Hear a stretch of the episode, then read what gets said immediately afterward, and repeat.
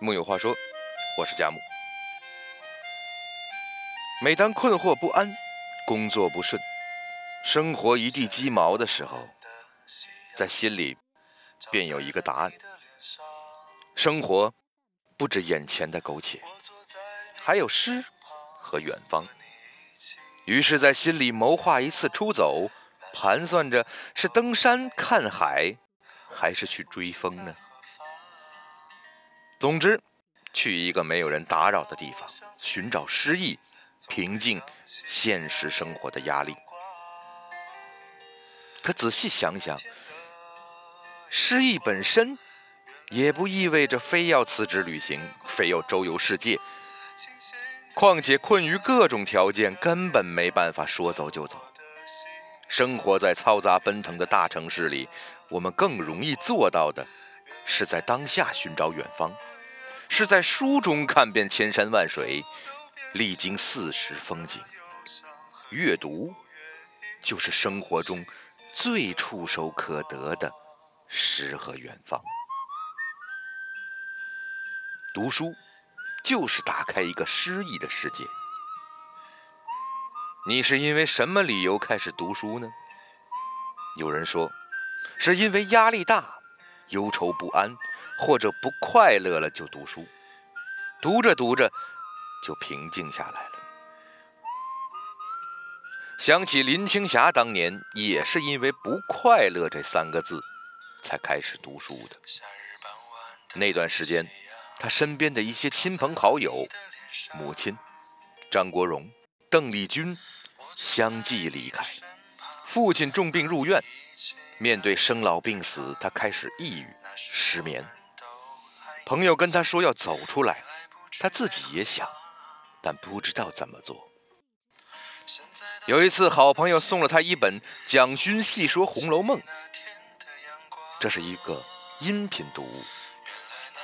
每天晚上，他在痛苦凝结、无法入睡之时，就试着打开听听。不知不觉，被书中的故事吸引，跟着说书人走进贾府的人人事事、大观园里的儿女情长，在故事里慢慢入睡。他发现那些烦恼不安、朋友也无法排解的心事，可以在书中找到安慰，在书的陪伴下。孤独长夜，不再失眠。从那时起，读书渐渐弥合了林青霞的忧愁。他开始把注意力放在了读书上。知道蒋勋在台北讲美学，便趁每周回台探望父亲之时去上课，跑到港大听龙应台听课，结识文化界的朋友，爱上读书和写作。读书就像一把钥匙，扣开了林青霞的心扉。熨平那些不快乐。人生不如意十之八九，当不知道如何去做的时候，或许你可以试着蜷缩进一本书里，驾着文字的小船，与书中人把手交谈，与书中未曾见过的风景撞个满怀。读书就是为自己打开一个诗意的世界，游走在诗意里，把生活中的孤独迷茫时光。换成享受。有人说，世上没有白走的路，其实也没有白读的书。高晓松从小就在书里泡，儿时没有电视，没有游戏机，娱乐方式就是看书。他家里连走廊都摆满了书。年幼时，时常坐在阳台的一个角落看。在欠发达的年代，他说那时读一本书。读一些经典片段，都要在小小卡片里记下，像做图书编排一样写上书名、摆放的位置，这样再去阅读的时候就很容易找到。这样的环境和经历，让高晓松读遍千书万卷，品味古今世事。在四十五岁那年，他制作了一档文化类脱口秀《小松奇谈》，讲华夏古今历史，讲国外的人情世物。也讲世上的各种千奇百怪。知乎一位网友说：“看这档节目，不仅在于他因为下饭，轻松就能了解有血有肉的历史故事，更在于他指明读书，在于读完是否有所收获。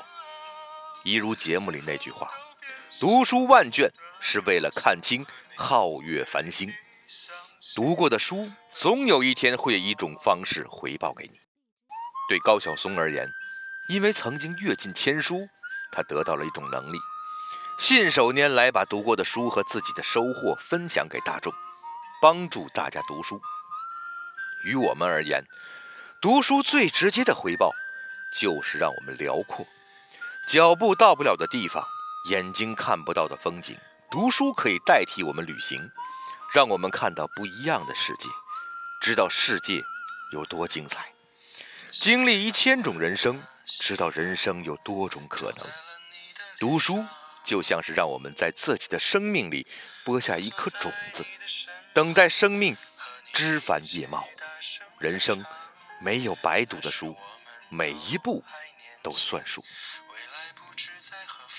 曾经与一个朋友聊天。那个时候感觉他有些郁郁寡欢。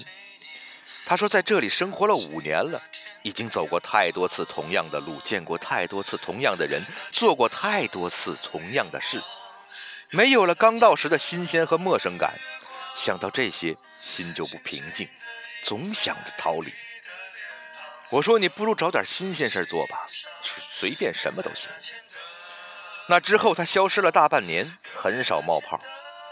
前几天突然看到他在朋友圈发了一张风景图，配文说道：“熟悉的地方也好看。”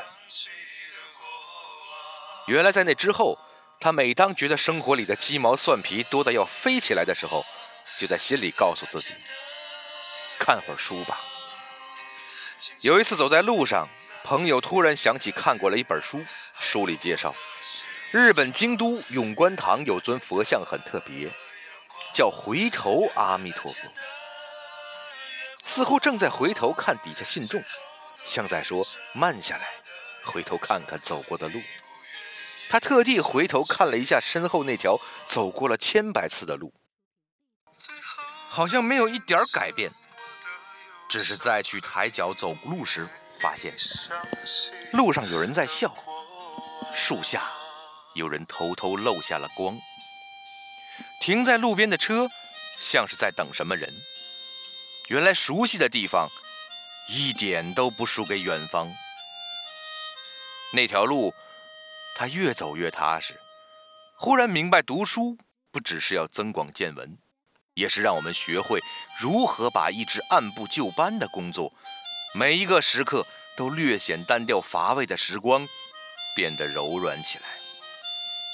以读书。拨开了生活里的鸡毛蒜皮，用读书所得去生活，柔软内心。读书可以让我们成为一个不太苟且的人。我们一直相信，读书始终是我们不能放弃的诗意存在。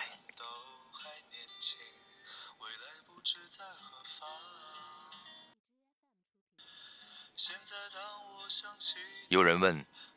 读过的书总会忘，那读书的意义是什么呢？